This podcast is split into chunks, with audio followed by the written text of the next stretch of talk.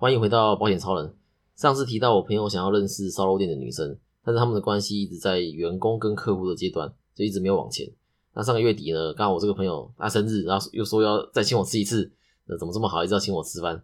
但是刚好那天我北上签约，就只好婉拒他了。不过从他们上次的互动啊，我在旁边观察，我自己是觉得女方对我这个朋友没有什么意思啊。要怎么知道对方有没有喜欢我这个话题，真的是万年不败。那光是上 YouTube 搜寻就可以找到很多影片，那用 Google 搜寻呢，也可以找到很多布洛克写过。那最简单的测试方式啊，就是你朝对方走两步，看对方会不会也朝你的方向走一步啊，或者说没后退，我都觉得是正向的讯号。那我这边说的朝对方走两步是比喻啦，不是真的朝对方的方向走路。那我是在比喻认识、熟悉、邀约的过程。那今天遇到一个不错的对象，一开始一定是先用赖聊天嘛，以前会用即时通跟 MSN，那惨了，透露我的年纪了。那反正呢，一定不是用电话就是了。那电话聊天呢，是我爸妈那个年代。那透过聊天的过程，双方会了解彼此。那之后就开始会就是约对方出来嘛。那如果对方答应的话，那当然是是好的讯号。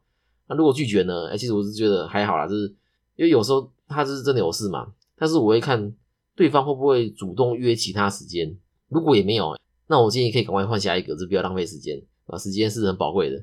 那台湾人的平均寿命呢，大概是八十岁。那所以，假如呢，你现在三十岁，那其实你扣掉睡觉啊、工作时间，你大概剩下十七年的时间可以使用。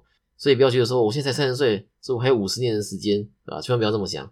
刚刚的邀约啊，我举个例子，是假如我约一个我喜欢的对象去吃饭、看电影啊，如果对方拒绝我啊，可是他跟我说啊，我那天要跟家人去彰化拜拜啊，不然我们约下礼拜天好不好？哎，如果是这种回答，那就是好的讯号，因为对方可能真的有事嘛，而且他也想跟我出来。所以他也主动约了其他时间，那这种的，哎，我们就会再约下一次。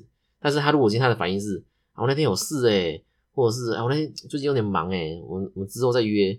这种单纯说自己有事或很忙，然后却不说是什么事的话，我就觉得说，呃，其实可能根本就没事，就是可能也没那么忙啦。而且他也没有在主动在改约其他时间的话，我就我就会觉得说，哎，他可能就对我没什么感觉啊。那我们把时间省下来，我们就花在其他人身上这样。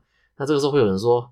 啊，我要测试他，啊，让他多约几次，这样才知道说他是不是真的喜欢我。哎，这个不是只有女生会哦，这呃男生也会这样。哎，但是凭什么用这种方式去去测试对方啊？你不管男女，你今天的条件有有好到让你做这件事吗？就讲到这里，是让我想到我之前认识一个有宗教信仰的女生，那她是基督教的。哎，我要先说，宗教是正向的，那我说的都是个人行为，对，跟宗教没有关系。那这个基督教女生呢，这我自己觉得不错嘛。那当然，就一开始就是一样聊天啊，邀约出门，哎，都很顺利。但是这个女生她就是没有想要更进一步。简单说，就是她不排斥跟异性出门，但是她不会跟任何人交往。我就问她为什么，她说我要多看看。她说她多看看。呃，人生是你的，时间也是你的，就我不会反对你的决定。但是你要看到什么时候？你真的看了一轮，看了一百个好了，你觉得第四十一个男生最好？这个时候你回去找这个男生，你怎么确定？他会等你等到这个时候，你觉得这个男生好，难道其他人就不会觉得吗？那但反过来讲，女生也是啦。那你回头找他的时候，搞不好都已经结婚生小孩了，对吧？那我到了更之后，我才知道说，这位基督教的女生呢，她要给自己一个压力，她告诉她自己说，她第一个男朋友她就要结婚，所以就知道为什么她会一直跟这个不同的男生约会，那她她却不跟任何男生交往的原因。但我是知道说，基督教有这个不能婚前性行为嘛。但是连交往对象也都只有一个吗？啊，那如果是呃有听众是基督教的，可以在下面告诉大家，对我会把你的留言在下一集念出来。那另外再分享一个小故事，我之前有过一对呃还没有交往，但是正在约会的男女，那双方也都互有好感，这也是爱情难得的地方，这一定要双方都对对方有意思才能成立嘛。那这两位也出门约会过很多次，那周围的朋友都想说他们应该这没有问题。有一次这个男的到别的城市出差。那回来的时候就带着当地好吃的茶叶蛋回来，要要给这个女生，对吧？还送到她家楼下哦。结果送过去的时候，这个女生还在睡觉，对，中午十二点还睡觉。那女生就觉得说，哎，你为什么还要这拿茶叶蛋过来给我吃啊？还中午拿过来这样，那她就没有下去拿。那讲到这里，就是这个聪明的小伙伴就应该有听出来，这个男生啊，他只是为了见她一面才用我拿茶叶蛋过去给你吃这个理由嘛？那茶叶蛋只是一个幌子。他可以拿任何东西的，所以他是就随便找个东西叫茶叶蛋，为了目的只是要跟他见面聊天这样。但是女生似乎没有读懂啊。那我站在男生的角度来看呢，要是是我，哎，连下楼来拿茶叶蛋都不愿意，我会觉得说这个女生可能是这对我们也没什么意思啊。那这个女生家里她是住南部的透天，啊，你不像大楼，你还要搭电梯，然后再走到管理室。哎，你住透天，你一楼打开大门就可以看对方了。那也许这个男生可能有有跟我一样感觉啦，所以他们两个后来又出来几次之后，双方就没有联络了。那单以这件事来说，我会觉得说，呃，女生太做自己了。但做自己是好事啊，但是这次真的是太做自己了。好，我们回到主题。呃，如果张荣发用保险的方式把资产给张国伟，跟用遗嘱的方式会差多少？首先，我们要先来确定哪些人可以分得遗产。张老先生去世的时候啊，大房已经不在了，那所以就由大房的三个孩子继承，那加上二房跟二房独子张国伟，那这样加起来就是六个人嘛。那至于遗产呢，一开始附笔试报道说有五百多亿，后来由台湾国税局算出来是两百四十亿，等于说六个人去分这两百四十亿，所以一个人刚好就是分的四十亿这样。但是张老先生那想要让张国伟单独继承嘛，所以才写了遗嘱，那希望由张国伟独拿这两百四十亿。但是你是大房子女，怎么会让这个二房小孩拿走爸爸全部的遗产，对不对？走大房的呢？那为什么遗嘱公开后，张国伟还是只拿了一百四十亿呢？因为民法有规定应继分跟特留分，如果没有遗嘱的话，就是直接用应继分算，就看有几人就均分嘛。啊，有六人，那就一人就六分之一。所以如果没有遗嘱，直接用民法的应继分来分遗产的话，这一个人就是刚刚算的四十亿。但是今天有遗嘱，就算遗嘱写说全部都给张国伟拿。另外五个人啊，他还是可以用民法特留份分到遗产。那特留份呢是应继份的二分之一，那这次的应继份是六分之一，所以就是六分之一的一半，所以特留份就是十二分之一，等于大房的四个子女加上二房的配偶，一共五个人，一个人可以拿十二分之一，五个人加起来就是十二分之五。那另外十二分之七呢，有张国伟一个人拿，两百四十亿的十二分之七就是一百四十亿。所以新闻上说，哎，张国伟独得一百四十亿的遗产，对，是这样算出来的。大房子女本来一人可以拿四十亿嘛，那后来遗嘱关系，一个人只能拿十亿，所以怎么办呢？呃，民事诉讼嘛，那提遗嘱无效嘛。那后来的结果大家也都知道，从台北地院到高等法院，那最后到最高法院都不会上诉。那这个判决是公开的，每个人到法学资料检索系统都能找到。这件案子的原告张国正请了五个律师。那被告张国伟呢？啊，也请了五个律师，等于这个案子呢有十个律师参与啊。果然，这个两边都是有钱人呐。那说到遗产呢，就会提到这个夫妻财产差额分配请求权。那二房可以利用这点去请求差额，对吧？那剩下的部分才是遗产。那至于二房的配偶有没有这样做，反正不知道，对吧？那是说他这样做的意义也不大，因为二房跟张荣发是二零一四年才登记结婚，那到张老先生过世啊，也才一年多不到两年。要求这段时间财产增加的这个差额意义不大，而且张国伟本身他儿子嘛，对，所以是没有太大影响。那如果今天张老先生用保险来规划遗产的话，会有什么不同？保险法第一百一十二条规定，保险金额约定于被保险人死亡时候给付于其所指定的受益人。诶，那这个金额呢，不得作为被保险人的遗产。那遗赠及赠与罪法第十六条也有规定，左列各款不计入遗产总额，其中第九项是。约定于被继承人死亡时，给付其所指定的受益人的人寿保险金额，可以不计入遗产总额。我跟那聪明的小伙伴有，如果有听上一集，那加上这两条法条，应该就知道怎么做了吧？让大家想想看，我先喝个水。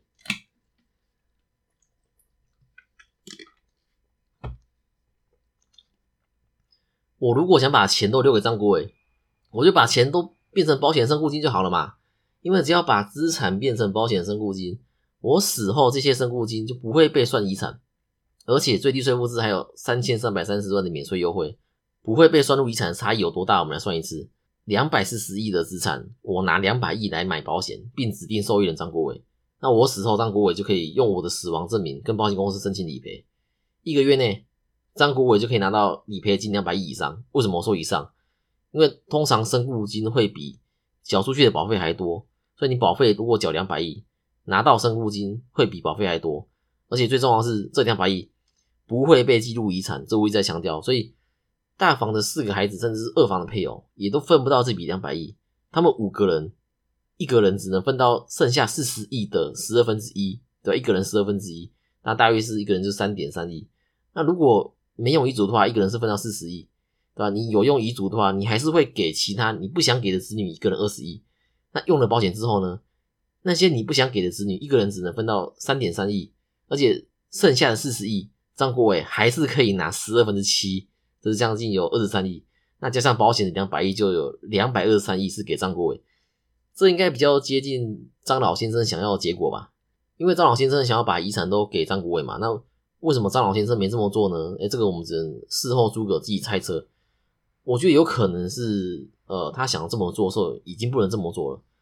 二十年期的寿险，最晚要六十五岁前投保；就算是趸缴寿险，最晚要八十五岁前投保。那张老先生他立遗嘱的时候是已经八十七岁了，立遗嘱不到十四个月就逝世。呃，表示说当时立遗嘱可能都是一个匆忙决定，反正我自己猜测啦。那更不要说想要用保险的免税优惠，或是说用保险来做遗产规划，根本来不及。张老先生这样子的遗产金额，对一一般大众来说可能没有办法想象，所以你没什么感觉，反正都是天文数字嘛。好，那我们换一个小点金额，然后也换一个不同的情境来看遗产税有规划跟没规划的差别。一个遗产金额有一亿元的爸爸，有一亿元的爸爸也是富爸爸啦。还是就比较平民的吧。如果遗产金额有一亿的话，要缴多少遗产税呢？呃，五千万以内是百分之十，那五千万到一亿是百分之十五，也就是一千五百万。但是你要扣掉累进差额两百五十万，那加起来遗产税是要缴一千两百五十万。那你一亿元你完税后，就剩下八千七百五十万给孩子，哎，这是没有规划的结果啊。如果今天有规划呢，我拿一亿元去买保险，可以买到一亿五千万的保额。等于我的一亿可以放大到一亿五千万，并且指定受益人给我的孩子，诶，那我身故的时候，我的孩子就可以领到一亿五千万的理赔。但是要缴多少税呢？首先，每一户有三千三百三十万的免税优惠以外，当年度最低税负是超过六百七十万的部分是可以扣除不用缴税的。那一个申报户也就是一个孩子可以扣除四千万，呃，三千三百三十万加上这个六百七十万，刚好四千万嘛，对，到这边应该没问题。扣掉之后。要算进遗产的总额是一亿一千万，这个时候就不是用遗产税的百分之十或十五去算了，因为它已经超过最低税负制的标准，是一律要课百分之二十的税，所以最后一共要缴一亿一千万的百分之二十，对吧？那也就是两千两百万。那你一亿五千万扣掉两千两百万，你孩子可以拿到一亿两千八百万，哎，比我原本缴进去的保费一亿元还多。对，就算扣了税之后，那同样一亿元没规划的话，你孩子是领。八千七百五十万，诶，有规划是你一亿两千八百万，而且这还是只用一个孩子去算。如果有两个孩子，那就两个申报户，那扣除我就会从四千万变八千万。那各位可以自己算算看，如果是两个申报户的话，那最后要缴多少税？那我会把答案写在资讯栏里面。那你觉得孩子领到哪个数字会比较认真帮你扫墓？那答案是不管哪个数字都会认真帮你扫墓嘛，对不对？因为八千七百五十万也还是很多啊，开玩笑。但是后者啊。你有一亿两千八百万，你为什么要去选选八千七百五十万？那另外有的人会说，啊，我如果把钱都拿去买保单，那之后生活怎么办？有很多方式嘛，可以选第二年开始就有回馈金的保单，或是把缴费年期拉长到二十年分批缴嘛。一亿元分二十四缴的话，你一年只要缴五百万，还可以自己设定想要几岁的时候开始部分提领。另外，你可以设定说，哎，我七十岁开始的时候，我每个月领五万，那领到身故后，哎，有余额，按照再给孩子。那或者是说你想要五六十岁的时候开始每个月领十万啊也可以，几岁开始提领，要提领多少都是可以自己决定的。那当然每个人情况不一样，需要 case by case 讨论。那如果你有赠与税、遗产税想要透过保险的规划的话，可以到保险超人的 IG 私信我，然后一起讨论说该怎么做。那提到赠与税，也有父母用保单的方式去赠与给孩子。哎，大家注意的是，这要被保单要放对人哦。如果放错的话，不但没有赠与效果，你等到。缴完之后，再把保单转移，就做要保人变更的话，你还会产生一大笔赠与税，这是很多人会犯的错啊。我们下一集来讨论这个问题。我们来看留言，张淑婷说好赞的内容，谢谢你。这个如果觉得不错的话，你可以传给朋友。那一零零一说有钱人的思维真的和一般人不一样，因为他们人生其实已经没什么好好追求的。就是你看，像有些传产小开，他就特别惹事嘛。如果你把这个小开你放到一般家庭的话，他也会正常的孩子啦。啊，但是这个小开富二代不一样嘛，他他人生已经破关啦，他一出生就就出生在终点线，对吧？要什么有什么，那就他变成就是没什么好追求的，那最后他会去追求刺激，这也是有钱人容易意外身故的原因之一。正确的用保险将风险转移给保险公司，能起到安定社会的作用。只是我一个人的力量实在有限。如果觉得今天这集对你有帮助的话，可以把我的频道或这集节目传给你的朋友，让你的朋友也能找到适合自己的保险。那记得按下关注，还有五星加评论。资产传承、退休规划、理赔问题，也可以到 IG 跟我联络。那我们就下次见啦，拜拜。